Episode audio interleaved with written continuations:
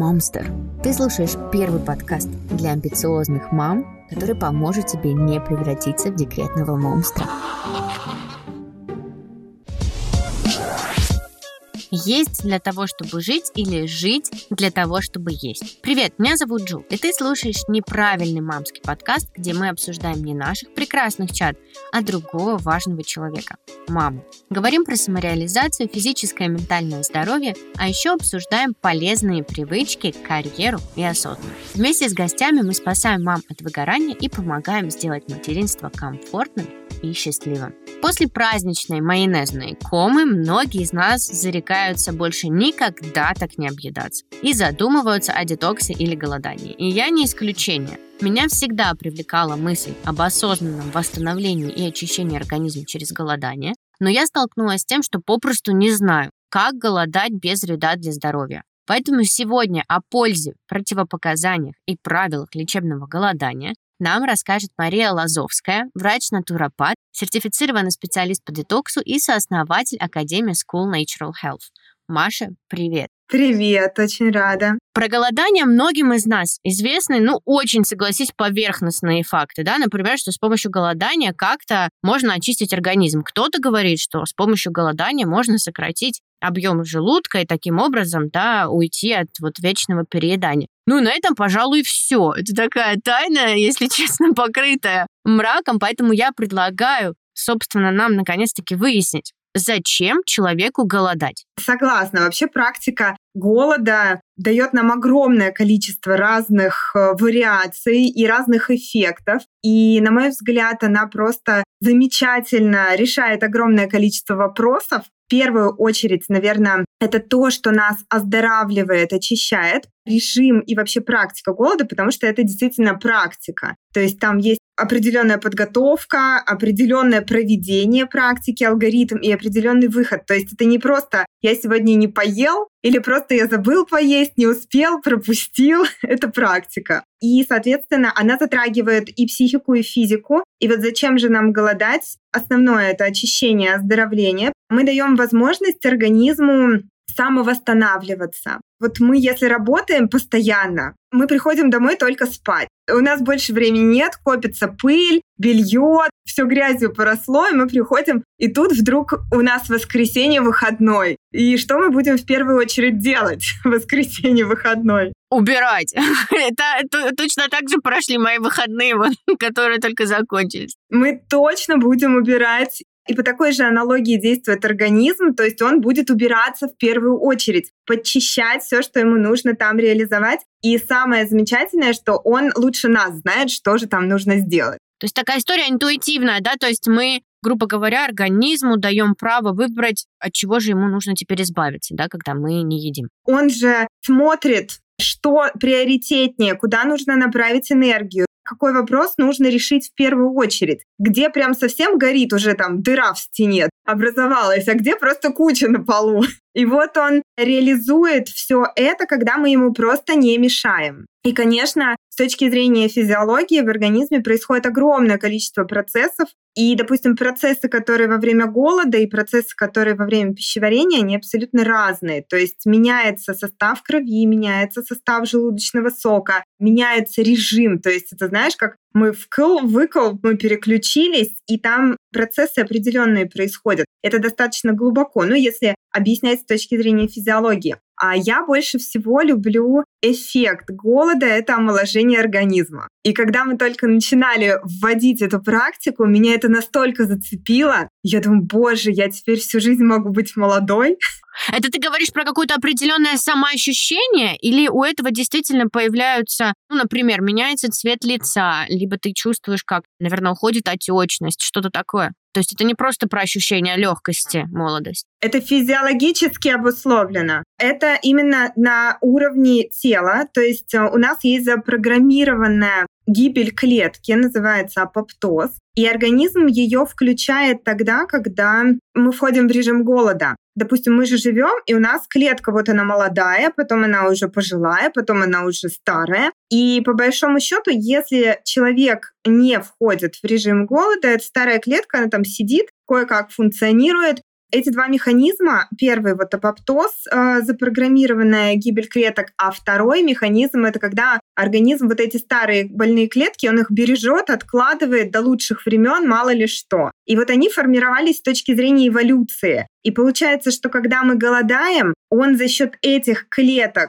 существует, то есть он их использует как раз, и на их место синтезирует новые молодые. И таким образом мы на клеточном уровне оздоравливаемся напрямую, то есть это работает. Обновляем свою прошивку на клеточном уровне. Слушай, ну очень здорово. Получается, чтобы очиститься, чтобы омолодиться. И еще такой важный пункт. Женщины идут в это, я думаю, ты тоже об этом знаешь, это какой-то сброс лишнего веса сброс лишнего, естественно, потому что у голода есть преимущество перед, допустим, диетами и системами. И, на мой взгляд, это очень классная практика в совокупности там, с коррекцией питания, с физическими нагрузками. Когда женщина, допустим, на диете, то есть какое-то определенное количество жировых клеток, излишнее. И в этой жировой клетке уменьшается жировая капля. Уменьшается жировая капля, и за счет этого мы худеем. И потом вот эти откаты, когда все происходит очень быстро и набирается вес, просто потому что эта жировая капля, она обратно восстанавливается, а количество жировых клеток остается таким же, как и было. Голод, он что делает? Он приводит к первичной вот этой вот прошивке, которая у нас была, к тому количеству жировых клеток, которое должно быть. То есть он убирает потихонечку, по чуть-чуть, убирает излишнее именно количество клеток. То есть и жировую каплю, естественно, тоже уменьшается, и само количество клеток. Здесь, на мой взгляд, это эффективно и перспективно, потому что нет таких вот откатов.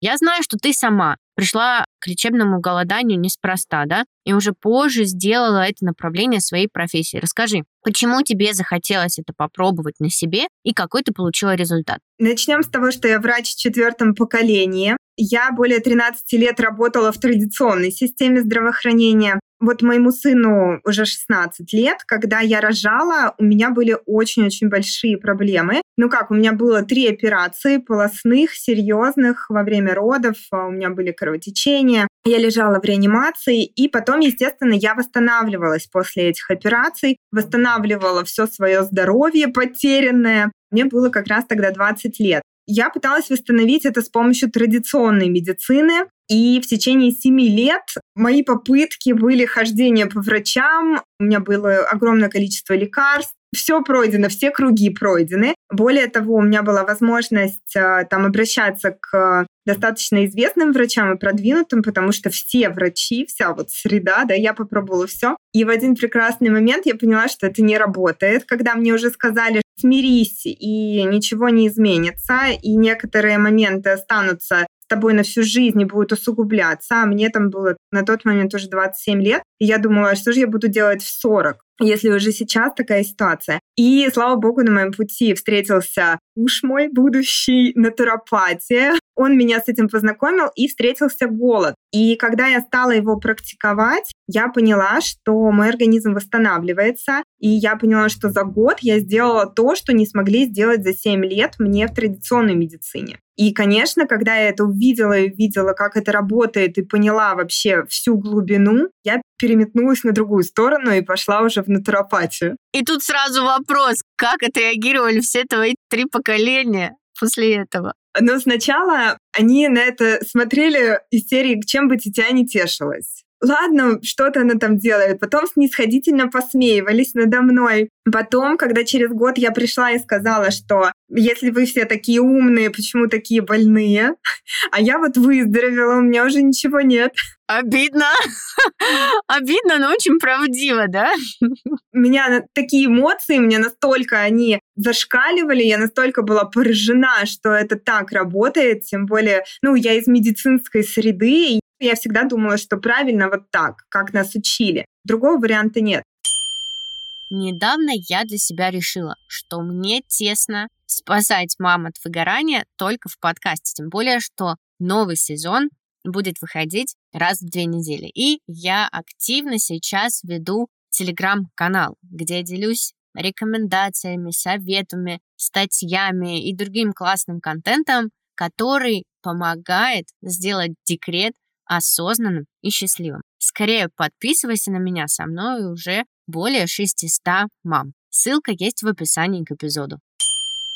Потом уже было признание, наверное, через года два или три, как я этим занималась, когда мне папа, он хирург, он мне стал отправлять пациентов. То есть он мне звонил и говорил, что вот нам вот здесь вот не справиться, давай возьми шефство, у тебя точно получится. Вот это для меня было уже просто бальзам на душу. Слушай, ну да, это такой шаг еще и от папы, еще такой, да, ну, профи... У меня просто муж лор-хирург, я примерно понимаю заточку врачей традиционной, да, медицины, и это действительно признание, это очень звучит круто. Но и наши слушательницы, они же тебя не видят, только слышат, но я могу им сказать, что ты выглядишь так, как будто твоему ребенку не 16, а 6, ну, каких-нибудь месяцев. Выглядишь просто роскошным, поэтому во все, что ты говоришь, я верю, и уже начинаю думать, какие бы у тебя такие еще вопросики задать, чтобы самой на себе голодание попробовать. Ну, давай как раз-таки к ним и перейдем. Вот единственное, наверное, что меня и многих отталкивает да, от этой практики, это мифы. И, согласись, вокруг голодания их уже собралось достаточно много, начиная с того, что сброшенный вес, если женщины идут в эту историю, да, ради избавления там, от лишних килограмм, то он быстро возвращается, и заканчивая более страшными мифами о том, что голодание приводит организм к какому-то истощению, либо же провоцирует да, там, РПП, что есть там расстройство пищевого поведения.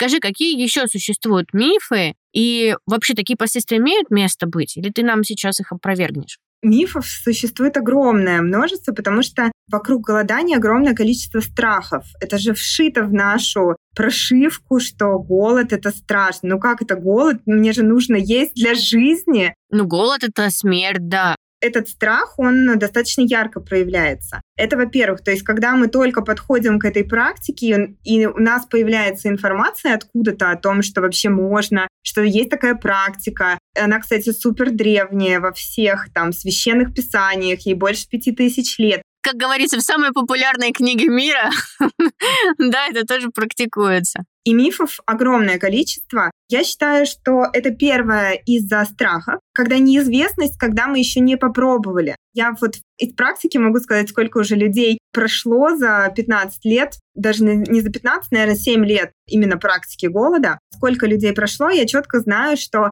самое страшное сделать первый шаг и попробовать первый раз. А потом все говорят, боже, почему я это не пробовал раньше? Это же так легко, я же такой молодец, такой эффект шикарный. И второе, когда дозировка некорректно рассчитана, это те случаи, когда человек увлекается слишком практикой. Но есть какие-то детали, нюансы, которые глубже, когда разбирается уже специалист. То есть, естественно, как любой инструмент, а голод — это инструмент, нужно уметь им пользоваться. Если какие-то особенные случаи, там, сопутствующие заболевания или еще что-то, или тревожность повышенная, то здесь, конечно, нужен специалист. Если все спокойно, стабильно и есть возможность попробовать, самое главное начинать постепенно, никуда не гнаться, спокойно осваивать практику, это вообще можно делать по шагам. И просто пробовать и смотреть, что откликается и что свое. Потому что все вот эти страхи, они идут из-за того, что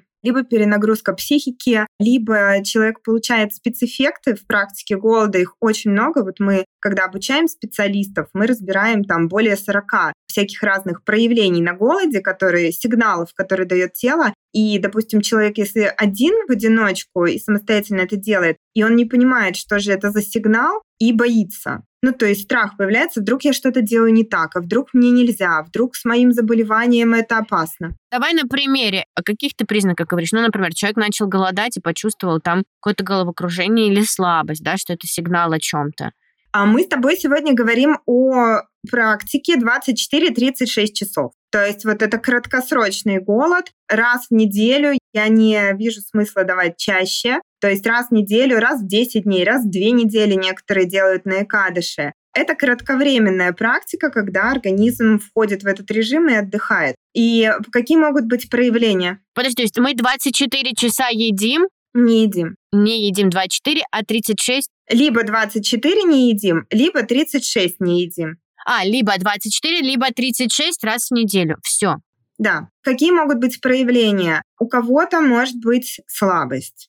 Совершенно нормально. Это, кстати, не значит, что энергии на голоде нет. Ее там много, просто организм решает, что она ему нужнее внутри чем на наши какие-то там активности, поговорить, походить, что-то поделать. Она нужна для решения вопросов, для уборки вообще. Это может быть головная боль, очень часто встречается сейчас, потому что много выводится в кровь, и пока это не вывелось дальше из организма, токсинов, например, это все воздействует на сосуды, естественно. У кого-то начинается сердцебиение. И опять-таки, если в предыдущей жизни было много там энергетиков, кофе, шоколада, это все выводится в кровь, то есть сердце начинает быстрее биться. Это тоже может быть. Либо на сухом голоде, если без воды кровь сгущается и чувствуется сердце тоже. То есть они такие простые моменты, но когда человек не знает и входит в практику, он не знает, что с ним происходит, тогда ну, просто некоторые интерпретируют это так, что что-то не то. То есть такие сигналы, которые, в принципе, если человек не знает, о чем это говорит, или что это, в принципе, вариант нормы, то начинает пугаться, э, отказываться и так далее. Так, ну слушай, я так поняла, что 24-36 это то, что ты считаешь, да, оптимальной практикой голодания. А что по поводу интервального голодания на повседневной, я так понимаю, основе? Потому что знаю, что тоже очень много сейчас об этом говорят. Это когда 6 часов ты там ешь, 18 не ешь и так далее. Это очень классная практика. Самое главное, что она физиологичная. И я, когда изучала этот вопрос, еще 7 лет назад открыла книгу по физиологии, и там было написано, пищеварительная система включается в работу вот в этом промежутке времени, условно с 9 до 10 утра и заканчивает свою работу 5-6 вечера. Вот оно, интервальное голодание. Это физиологичная работа пищеварительной системы. Это, в принципе, на каждый день совершенно замечательная практика, которая дает возможность нашей пищеварительной системе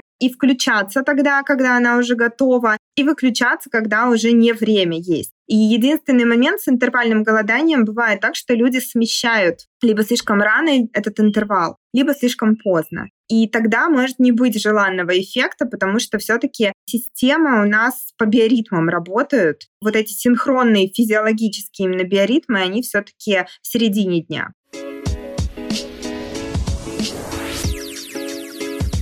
Вот если я хочу начать, да, попробовать практику, думаю, как и многие слушательницы после нашего с тобой интервью, с чего ты предложишь начать? Вот с такого интервального голодания, но на повседневной, например, основе? Или вот с разовой истории, там, типа 24 часа в сутки, но не сухое голодание? На мой взгляд, интервальное голодание — это то, к чему мы стремимся ежедневно. Ну, то есть мы отодвигаем завтрак, если он слишком рано, и отодвигаем ужин, если он слишком поздно. Тем самым мы разгружаем пищеварительную систему, улучшаем сон, улучшаем свою активность, улучшаем себе настроение. В общем, там плюсов огромное количество, просто входя в нужные биоритмы нашей системы, нашего тела, потому что наше тело, оно же по биоритмам планеты действует. Это, кстати, китайская медицина. И интересно, что там, пока не налажены биоритмы, они не приступают ни к какому лечению, оздоровлению. То есть это вообще вот первое, самое-самое первое. Что касается голода, как начать? На мой взгляд,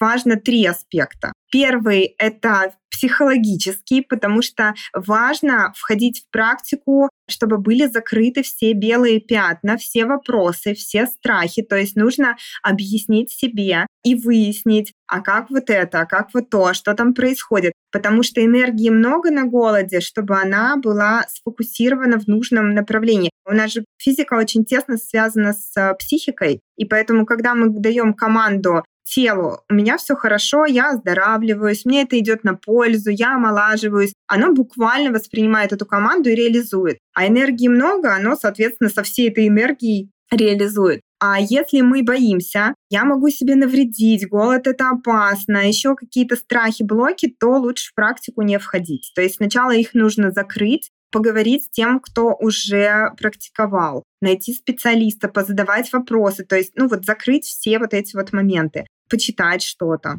исследования на эту тему, книги, отзывы других людей как угодно подготовить себя. С точки зрения физики подготовить, ну, это накануне уже непосредственно перед практикой, и организовать себе вот этот день, чтобы никто по возможности, никто не трогал, если вдруг раздражение какое-то, чтобы была возможность выйти на улицу, чтобы была возможность подышать, погулять, полежать. Кто-то, наоборот, любит, допустим, на работе это время проводить, потому что быстро время проходит. Кто-то выходные. То есть организовать себе этот день. Что касается подготовки, и вообще вот первых практик, на мой взгляд, тише едешь, дальше будешь. Можно начинать, если прям совсем новичок, начинать с разгрузочного дня на жидкостях. Это могут быть соки свежие, овощные, зеленые. Это могут быть травяные чаи какие-то любимые. Не смеси, а именно вот такие ромашка, чебрец. Это может быть имбирь, это может быть вода с лимоном все что угодно, вода с медом, просто на жидкостях. Тогда психика понимает, что, боже, все в порядке со мной, если я не жую, со мной все будет хорошо.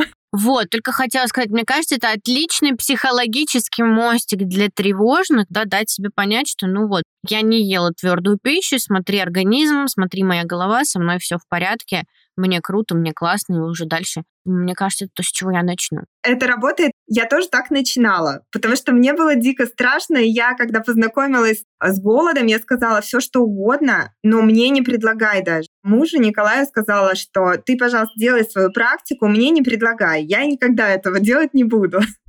Это было у меня вот это первое. И потом я стала интересоваться, задавать какие-то вопросы, и первое был вот на жидкостях. То есть я поняла, осознала к концу дня, что со мной все окей, что я нигде там не упаду от э, того, что у меня не будет сил. У меня было очень много сил и энергии. Мне было очень хорошо и легко. И потом мне стало уже интересно на воде. То есть прошла еще неделя, и я стала пробовать на воде. И здесь есть тоже такой нюанс. То есть можно не сразу целый день на воде, допустим, проводить, а можно с утра попить воду и, допустим, пить воду до 12, а потом дальше соки пить и постепенно увеличивать вот это время, когда вы пьете воду, до трех, потом на воде, потом соки, потом до пяти на воде, потом соки. И таким образом вообще незаметно и очень спокойно придет момент, когда, ну я не хочу, я слягу спать, а соки попью завтра утром. Просто потому что не хочется.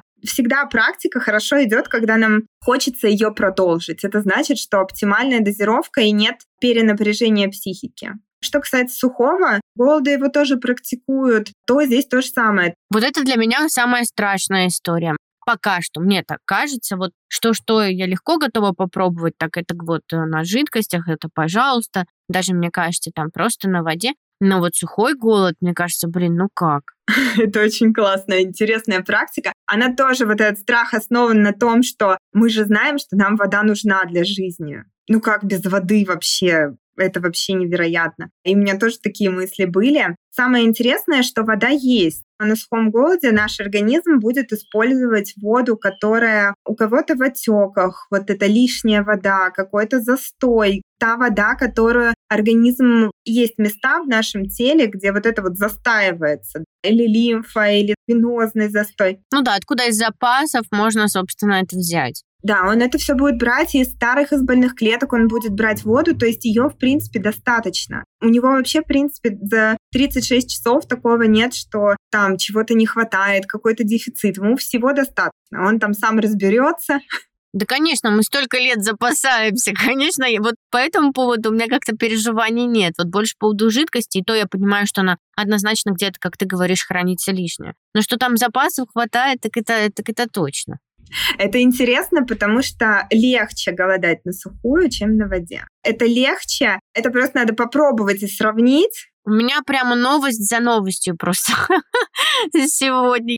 Ну, это интересно очень. Это интересно, потому что там разные механизмы. Те практики голода, которые мы с тобой сегодня обсуждаем, разгрузочный день — это на жидкостях, и голод — это либо вода, либо без воды. Они все как разные кнопки. Кнопка — это команда телу, там, делай то-то. И вот когда мы на жидкостях, мы нажимаем одну кнопку, и процессы одни начинают происходить в теле. А у нас там запускается очищение, лимфа запускается, в межклеточное пространство все выводится, очищается межклеточное пространство, кровь, лимфатическая система. Все это через систему выведения организм выводит. И если мы еще на соках соки, богатые активными веществами, которые стимулируют там и желчаток, и некоторые из них мочегонным эффектом обладают. Ну, то есть это все прям вот бурлит, кипит, очищается внутри. На воде это следующая кнопка, то есть это новый режим, это новая команда, и организм понимает, что я могу еще открыть клетку, и вывести все из клетки, все то, что мне нужно вывести. Грубо говоря, клетка открывает дверь, выводит все ненужное,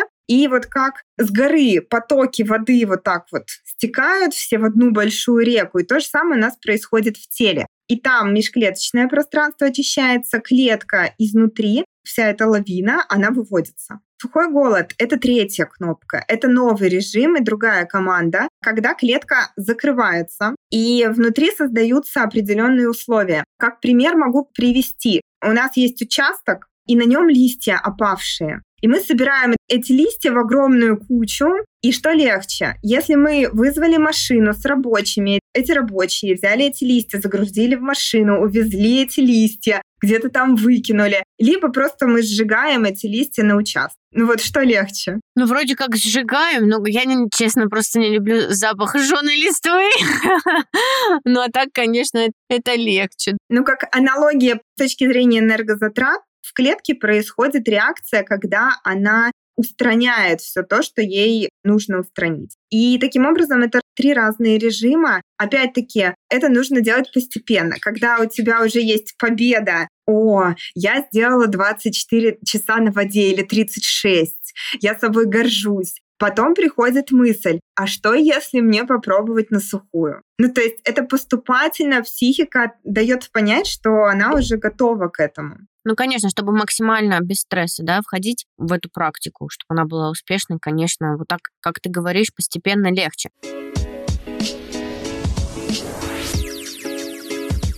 Этот вопрос в разных вариациях мне прислали подписчики специально для нашего с тобой интервью, поэтому я спешу уточнить какие у голодания есть риски и кому оно объективно противопоказано. И особенно хотелось бы остановиться на таких мамских противопоказаниях, вроде беременности или кормления грудью. Вот как? Можно голодать в таком случае или нельзя? Самое первое и самое главное противопоказание, я его уже сказала, когда психика не готова. То есть, когда мы думаем, что это плохо, опасно, когда нам страшно, когда мы ассоциируем голод с опасностью. Практику лучше не делать, лучше дозреть и попробовать или вообще отложить ее до лучших времен. В таком состоянии любая практика, она пойдет не в ту сторону, да, и будут спецэффекты, там будет еще больше страха. Что касается заболеваний и диагнозов, вот из практики могу сказать, что есть нюансы. Если есть какой-то пул там заболеваний и диагнозов, то, конечно, лучше со специалистом решить этот вопрос, более того, с тем специалистом, который занимается этими практиками, потому что он просто знает, как это все сделать. Отдельно хочу заметить, что специалисты и врачи, допустим, кто никогда не сталкивался с практикой голода, конечно же, они не будут ее рекомендовать. Это нормально, что они будут говорить о том, что вообще этого не стоит делать. Я иногда встречаю специалистов, я работаю с пациентами по всей планете, из Европы большей части, из Америки, и я иногда встречаю, когда там говорят как раз-таки, о, вы голодаете, все окей, продолжайте в том же духе. Но это происходит нечасто, потому что бывают специалисты, врачи, которые говорят, что нет, нет, нет, это вообще ужас, ужас и кошмар. На самом деле нет. Просто как любой инструмент, здесь нужно понимать, что там происходит и какая дозировка конкретно этому человеку нужна. Полностью согласна. Но какие-то общие, ну, например, беременность, можно ли голодать? Про беременность и про кормление. Про беременность, кстати, так интересно. Советские времена было же больше 35 центров по голоданию, и там огромный пул исследований и диссертаций они написали на эту тему, и они выводили беременных из токсикоза, особенно в первом триместре, разгрузочными днями. То есть на жидкостях они находились, когда был сильный токсикоз, когда была интоксикация. Это очень круто помогало. Я одно время сотрудничала с акушером-гинекологом, и сейчас тоже бывает, что пациенты беременные или, допустим, я веду беременность, это очень круто работает. То есть, когда организм ничего не принимает и начинается вот это вот очищение массовое, ничего невозможно есть, это очень спасает. Если экстренная такая ситуация, если была до этого практика голода или, допустим, были уже какие-то коррекции в питании, то во время беременности, в принципе, при желании, и бывает так, что у некоторых возникает это желание, можно сделать себе разгрузочный день на жидкостях. Этого достаточно. У меня были пациентки, которые практиковали и голод, но у них был до этого опыт там несколько лет до беременности, когда... Ну, конечно, предварить. То есть для организма это не было чем-то новым, соответственно, беременность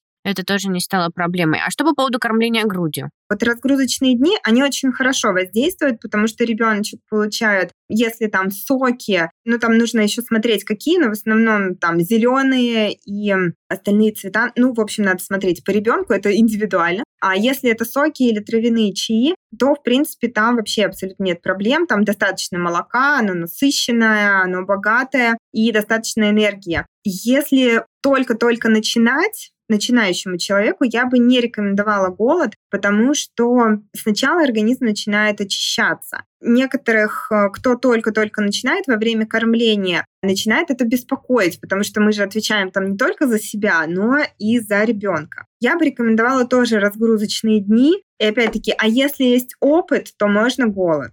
Это зависит от того, какой опыт есть до этого. Ну, конечно, то у нас э, со страха может просто пропасть там, ну, что то не то, что прям пропадет молоко, но как-то нарушится лактация, это же тоже очень связано, да, с психическим состоянием внутренним. Поэтому, да, с тобой полностью соглашусь, что, наверное, если есть опыт, то можно, если нет, то можно остановиться на разгрузочных днях, да, так можем подытожить. Тоже вопрос такой пришел, если мы говорим о заболеваниях ЖКТ, ну, то есть какими бы они ни были. Там кто-то списал про ГЭРБ, кто-то говорил о каких-то других дисфункциях, например, кишечника. В таком случае противопоказан голод или нет? Мне кажется, наоборот, он показан. Больше, чем противопоказан. Это очень классный вопрос, потому что он всегда на повестке дня. Ну, казалось бы, если у нас слизистая, она почему воспаляется? Откуда там воспалительные заболевания? Потому что среда агрессивная, и постоянно влияние среды травмирует слизистую, и, соответственно, идет воспаление. То есть мы работаем, нас нагружают, нагружают, нагружают, мы устали, нас постоянно дергают. Хочется вообще всем сказать, отстаньте от меня, меня не трогайте. То же самое, то есть это хроническая травма для слизистой. Когда мы убираем на нее воздействие в виде любой еды, слизистая — это та ткань, которая восстанавливается очень быстро. Я, когда работала еще в традиционной системе здравоохранения, были случаи, когда я дежурила, и на дежурном приеме нужно было делать разрезы, зашивать именно на слизистой. То есть у меня такой был элемент хирургии в практике. И вот я могу сказать, что слизистая за несколько часов, вот если разрез на слизистой, особенно в полости рта, допустим, то за несколько часов она схлопывается, и там уже разрез не найти. То есть там специально ставят дренаж, ну, в определенных местах, если коротенький разрез, она быстро очень восстанавливается, и буквально через сутки там уже ничего нет. Как только мы убираем влияющий фактор, особенно это касается желудка, пищевода желудка 12-перстной, то, соответственно, слизистая отдыхает, восстанавливается, и потом уже мы опять ее можем нагрузить, она уже отдохнувшая, расслабленная. Единственный момент, который важен, если в рационе были те факторы, которые создали такую ситуацию, слизистая воспалена, то, конечно, нужно сочетать коррекцию питания и голод. Ну, потому что иначе это будет бесполезно. Ну да, потому что это продолжительный эффект, конечно, от этого не сохранится. Пока ты голодаешь, да, условно все придет в норму, а потом опять э, проблема вернется. У меня еще личный вопрос. Пользуясь случаем, хочу вот что спросить. Вот у меня, например, такая история, у меня нет щитовидки. Ну вот, слушательницы уже в курсе. И у меня, соответственно, гормонозаместительная терапия. То есть у меня утро начинается с гормона, да, с эльтироксина. И плюс в течение дня мне тоже очень важно принимать кальций. Паращитовидка не работает. Вот в таком случае мне сочетать голод и прием моих привычных препаратов. Да, можно. У меня были такие пациенты с удаленной щитовидной железой, были с частично удаленной, полностью удаленной. 24-36 часов подразумевают, что можно, ну если такая ситуация, можно оставлять гормонзаместительную терапию и, собственно, просто вот проводить практику, организм совершенно спокойно на это реагирует. То есть мы оставляем, а в остальном также можем практиковать голод. Я просто думаю, что да, может быть, у кого-то есть еще какие-то гормонозаместительные препараты, но которые нужны именно на ежедневной основе. Поэтому это тоже классно, что это можно совмещать. Конечно. Здесь есть такой момент, что если, допустим, гормонозаместительные препараты, и там уже ничего ну, не сделать, потому что орган отсутствует, как в твоем случае, соответственно, мы их а, оставляем. Если есть возможность включить организм и создать условия для того, чтобы он начал опять сам вырабатывать и сбалансировать гормональный фон, то мы можем потихонечку от них уходить. Таких случаев много. Но это, естественно, все делается со специалистом, там прямо ювелирная работа. А если вот подобных заболеваний нет, ну и в целом человек здоров, ну как относительно здоров, да, мы-то все знаем, что здоровых людей нет, но все-таки, по крайней мере, все органы на месте, все запчасти там. Можно ли голодать самостоятельно? И если да, то какие для этого будут основные правила? Вот ты уже перечисляла, да, во-первых, быть психологически готовым, дальше попробовать выбрать для себя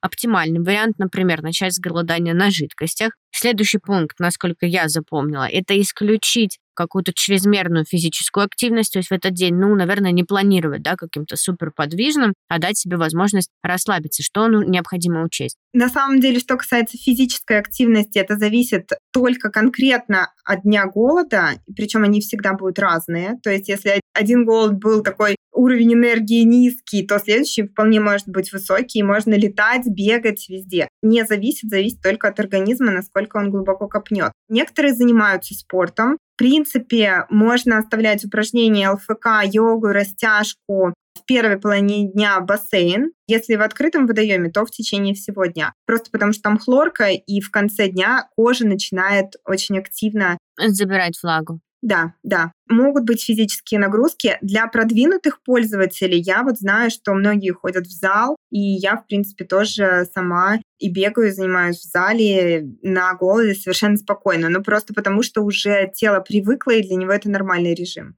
и ты спокойно головой. Вот это важный момент, потому что вот как я сейчас себе представляю, например, я еще ни разу не попробовала голодание, пойти в спортзал, мне это видится так. Я захожу, начинаю ходить на дорожке, падаю, приезжает скорая, я там в обмороке и так далее. Ну, то есть здесь тоже нужно смотреть, наверное, на внутренние ощущения. Если спокойнее остаться там в домашних стенах для первого раза, то, в принципе, стоит так и сделать. Да, конечно, для начала это важно. То есть потом уже появляется смелость, уверенность, уже спокойствие, хочется подвигаться. Что касается подготовки, что еще важно и актуально? На самом деле, то, что мы сказали про спорт и вообще про движение, движение должно быть, должна быть какая-то суставная гимнастика, там минимальные повороты какие-то, да, то есть вот в разные стороны для того, чтобы лимфатическая система включалась, запускалась, для того, чтобы очищение шло лучше. Очень часто встречаются люди, у которых в области органов малого таза застой. Здесь мы рекомендуем, когда к нам приходят, допустим, или на обучение, или пациенты, сам массаж живота, минимальные такие практики для того, чтобы пошла кровь, э, чтобы там ушла лимфа, чтобы не было застоев, для того, чтобы включался желчный, вовремя выбрасывал все, что нужно выбросить, включался кишечник, чтобы там спазмов нигде не было.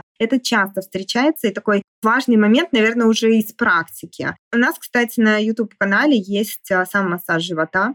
Кому актуально, можно будет это реализовать.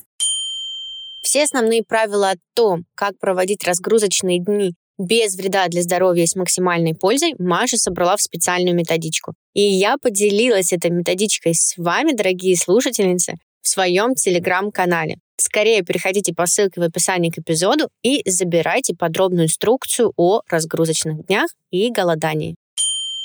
Что касается выхода, здесь тоже важный момент, что голод — это цикл, голод и выход. То есть это два дня всегда. Первый день происходит сам процесс переключения на другой режим, и второй день происходит выход, переключение обратно из этого режима. То есть у нас, по большому счету, это важный аспект, особенно если это голод на воде или на сухую. То есть там день выхода, он такой достаточно яркий. Может быть, вообще без проявлений голода, вот он проходит как каждый день, просто главное настроиться. А на выходе спецэффекты, организм как-то реагирует, там смена настроения, может быть раздражительность. То есть это цикл в два дня. Важно обращать внимание на выход. Здесь есть много нюансов, и самый главный из них, когда начинает наступать момент, когда хочется все съесть вокруг. Это значит, что это, во-первых, может быть первые две практики, потому что организм адаптируется, то есть он пока не понимает. У кого-то он сразу понимает, что от него хотят,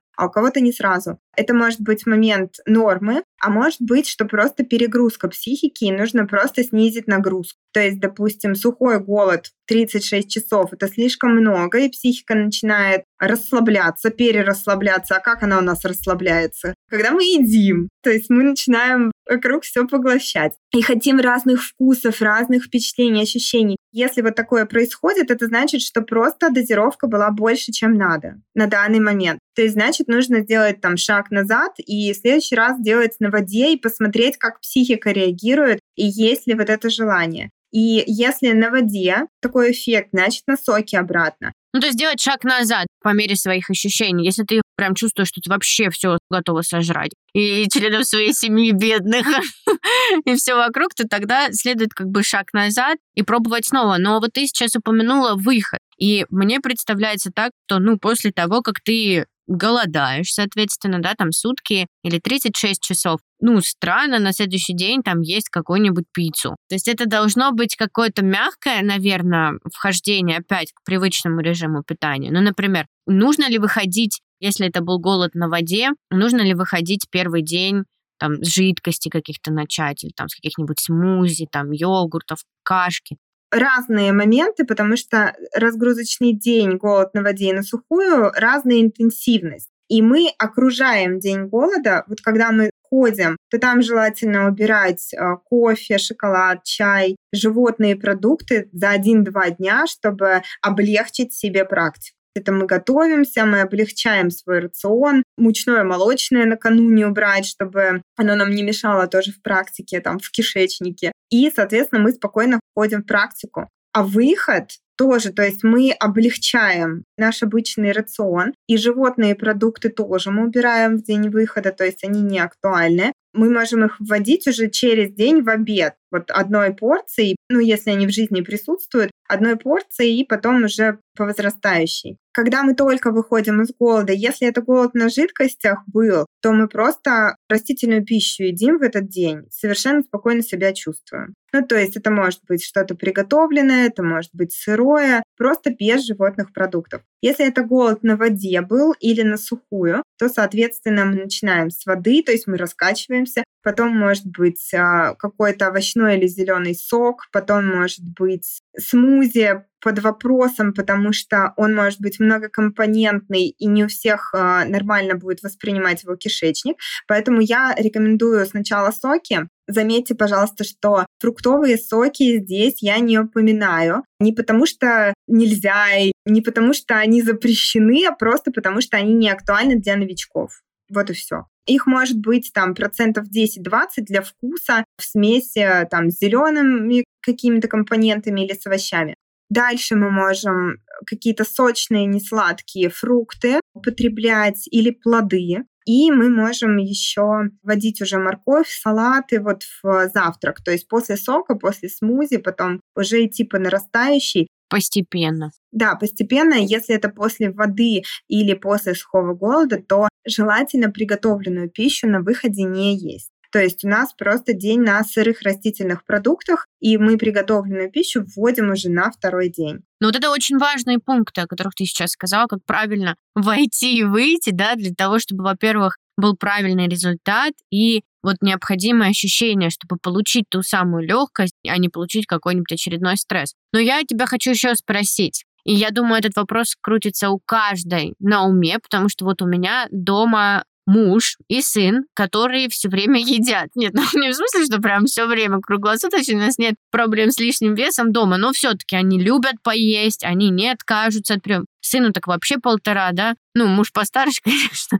Но, тем не менее, есть они любят оба. И в таком случае, вот как себя можно поддержать, как не сорваться, когда ты им эту еду, ты не просто, то есть у тебя нет возможности условно там уйти куда-то в лес, ну или куда-то от них уйти. Ты в любом случае будешь нюхать эту еду, готовить ее, разогревать, кормить непосредственно, да, малыша. Вот как в этот момент сохранить самообладание и не сорваться? Один из самых важных аспектов практики – это настрой психологический. То есть команда своему телу ну, еда, она же манит тебя. Ну, типа, если вот это та еда, которая тебе еще и нравится, она стоит и пахнет, понимаешь? Еще, ладно, можно было не смотреть на нее или так не близко с ней не взаимодействовать. Ну, а так, если не получается. У нас, знаешь, был такой случай, когда к нам на ретрит приехала пара. Парень, он был такой очень-очень большой, очень мускулистый, такой огромный. Он занимался в зале, и он ел каждые два часа. Он очень сильно переживал, если не поел или если еда не в свободном доступе.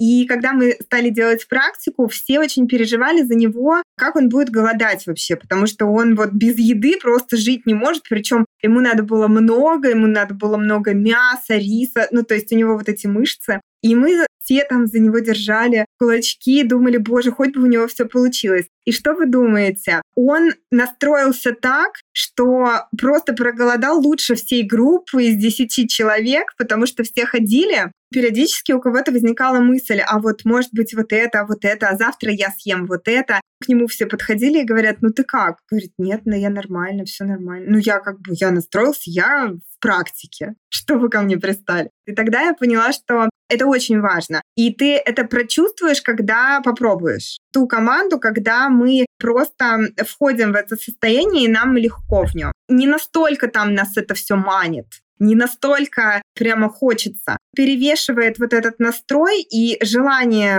ощутить свою победу собственную, и желание постичь вот эту вот легкость, как вообще тело. Это очень важные аспекты в этой практике. Что касается приготовления, на практике могу сказать, что все выходят разными способами. Кто-то договаривается с семьей, кому-то что-то делегирует, насколько это возможно. Например, муж, ты кормишь там сына, если меня это как-то сбивает с толку. В каких-то семьях вообще это праздник, потому что разрешается пойти там на обед куда-то в ресторан, всех отправить, они все идут, там едят, и вообще, в принципе, ничего не пахнет. Кому-то приходится это все там разогревать, но опять-таки я не скажу, что встречала такие случаи, что прям вот вообще никак. Это практика, совершенно спокойно мы в нее входим, настраиваемся, и исходя из наших возможностей, ищем выход из нее. Потому что если, допустим, я понимаю, что меня это будет сильно беспокоить, то нужно делегировать. Нужно кого-то позвать,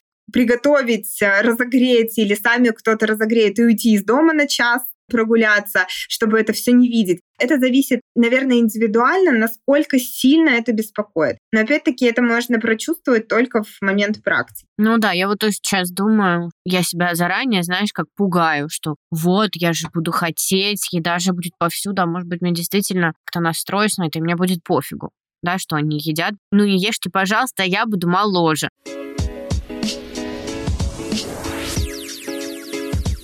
Какого возраста вообще можно голодание практиковать. Ну, например, если мы говорим про детей, ну, то есть там вряд ли прям голодание, да, но какие-то разгрузочные дни. Вот э, с какого возраста это оптимально? Или нет необходимости это делать? Детки голодают сами, когда болеют. Есть такая взаимосвязь, они себя чувствуют, нет нарушенных вкусовых рецепторов и нарушенных пищевых привычек, то когда ребенок болеет, у него высокая температура, он, а, скорее всего, будет от еды отказываться. Это абсолютно нормально, и, на мой взгляд, здесь не актуально его кормить вообще. У нас даже был случай, когда месячный ребеночек просто отказался вообще от груди, у него была высокая температура, он отказался от всего, и через сутки все, температура спала, все в порядке, и это было что-то невероятное. Я тогда еще только-только начинала практиковать, и для меня это было что-то невероятное. У детей это физиологическая практика, физиологичная, она абсолютно нормальна для нашего организма, и у них э, это происходит очень легко. В йоге написано, что психика готова к практике голода уже с 12 лет. То есть 12 лет уже человек самостоятельно может принять решение, настроиться на практику, и он может это делать осознанно. Когда мы начинали практиковать, э, нашему сыну было 9 лет. Вот он начал делать практику в 9 лет, и он делает, кстати, до сих пор. Вот сейчас ему 16, и он периодически э, практику проводит. И я наблюдала, как он здесь этой практикой делился с друзьями. И я вот могу сказать, что они все просто летают. Им настолько легко это делать. Для меня это было просто открытием. То есть мы все спрашивали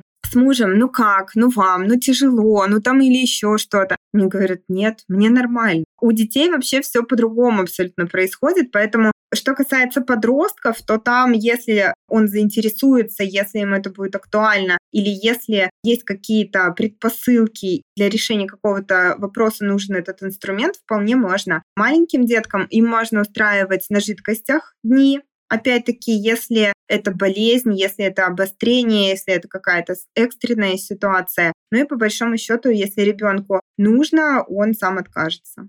Он сам откажется от еды. Да, мне кажется, здесь оптимальное решение это будет не насильственно. Многие же мамы начинают переживать, а как же он не ест? Хотя дети в отличие от нас, взрослых, настолько замечательно в согласии со своим организмом, со своим телом пребывают, что вот им как раз-таки лучше известно, хотят они пить, есть там, и как они хотят это делать. Но это очень здорово. И если мы говорим о детях уже взрослых, о подростках, то, конечно же, такое желание может возникнуть, если это практикуется дома, практикуется в семье, вот, например, как это было у вас. Ну а теперь, если ты не против, я соберу такую практическую выжимку из нашего с тобой интервью.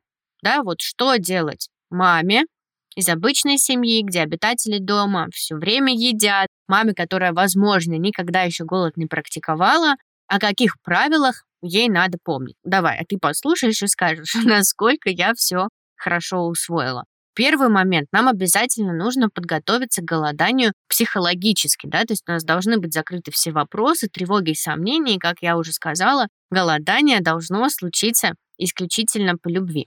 Второй момент – это обратить внимание на вход и выход из голодания, что для меня тоже стало новой информацией. То есть как подготовиться, нужно провести необходимую подготовку, чтобы практика прошла успешно. Третий момент – это исключить для себя какие-то большие нагрузки. Хоть ты и сказала, да, что физическая активность, она здесь может быть по-разному. То есть кому-то захочется больше двигаться, а кому-то полежать но все-таки, возможно, для первого опыта не планировать на этот день много. И еще один важный пункт – это если еда как-то сильно манит, подумать о том, как э, делегировать, например, кормление, либо отправить всю семью в ресторан, либо заранее подготовить еду и попросить там мужа или бабушку покормить ребенка, если уж так сильно еда беспокоит. Я, кстати, еще хотела дополнить такой момент, что нам кажется, что, ну вот про детей мы заговорили, и что а для того, чтобы выздороветь, надо есть. Представляете, когда мы пищеварение убираем режим, у нас высвобождается огромное количество энергии. И как раз-таки энергия есть мне очень хочется, чтобы вот это ушла, эта установка, что когда мы голодаем, у нас чего-то нет, нам не хватает. У нас э, достаточно всего. И ребенок, если он отказывается от еды, у него всего достаточно. Он просто снимает нагрузку с системы. То есть он просто снимает нагрузку, он получает вот эту энергию, которая потратилась бы на пищеварение, и эту энергию он будет использовать на восстановление систем, на то, чтобы организм э, мобилизировался. То же самое происходит с нами. У детей меньше всяких процессов нужно сделать, а взрослых, конечно, там поработать есть над чем стало понятно, почему, когда у меня есть какая-то большая задача, ну, какая-то интеллектуально большая задача, почему я в этот момент отказываюсь от приемов пищи. То есть я легко их пропускаю просто потому что я в этот момент как бы не хочу. И мне кажется, что я ем, и я после этого хочу спать. А мне нужно быть в тонусе, мне нужно что-то сделать. Я просто интуитивно отказываюсь от еды, и теперь, кажется, стало понятно, почему происходит именно так.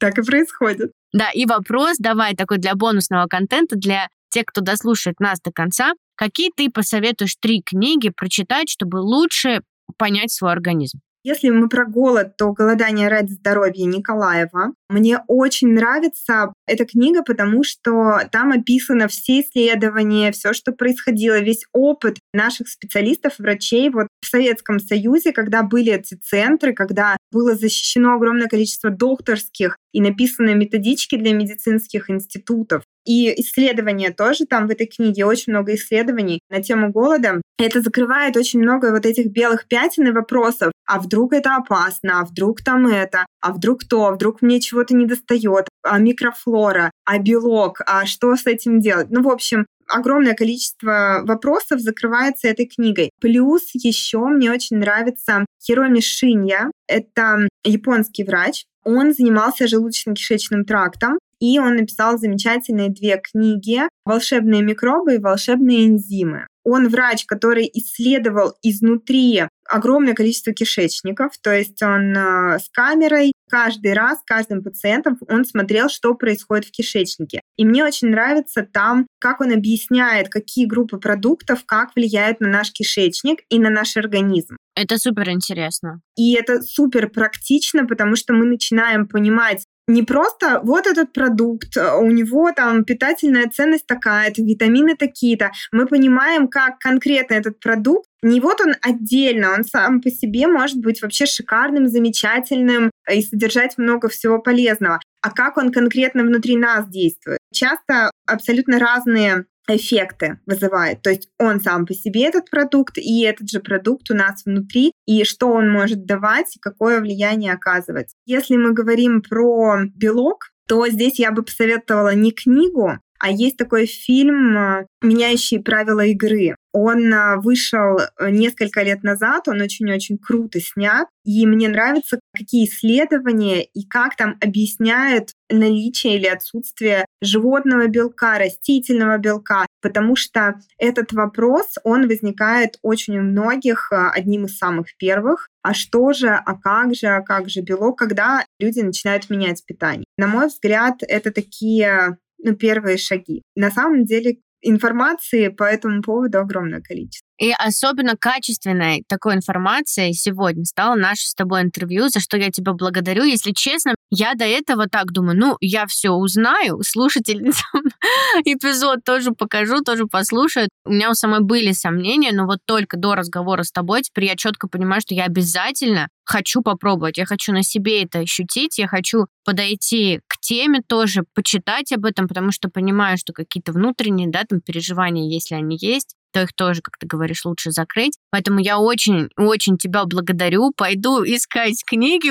постараюсь, постараюсь поголодать вот хотя бы на жидкостях уже на этих выходных, и если хочешь, потом тебе расскажу, как результат. В общем, Маш, спасибо тебе большое. Я уверена, что это такое интервью, которое дает, знаешь, вот то, что нужно для начала года, потому что в самом начале года мы хотим избавиться от старого, от плохого, от вредного, и начиная с токсичных мыслей в голове, заканчивая токсинами, которые находятся в организме, и вот как раз-таки голодание — это то, с чего будет круто начать свой счастливый год. Так что еще раз тебе спасибо. Благодарю, спасибо тебе огромное. Я очень рада, что понравилось, и я надеюсь, что это будет новые победы и у тебя, и у многих наших слушателей. Здорово. А за слушательницами мы встретимся в следующем эпизоде. Пока-пока.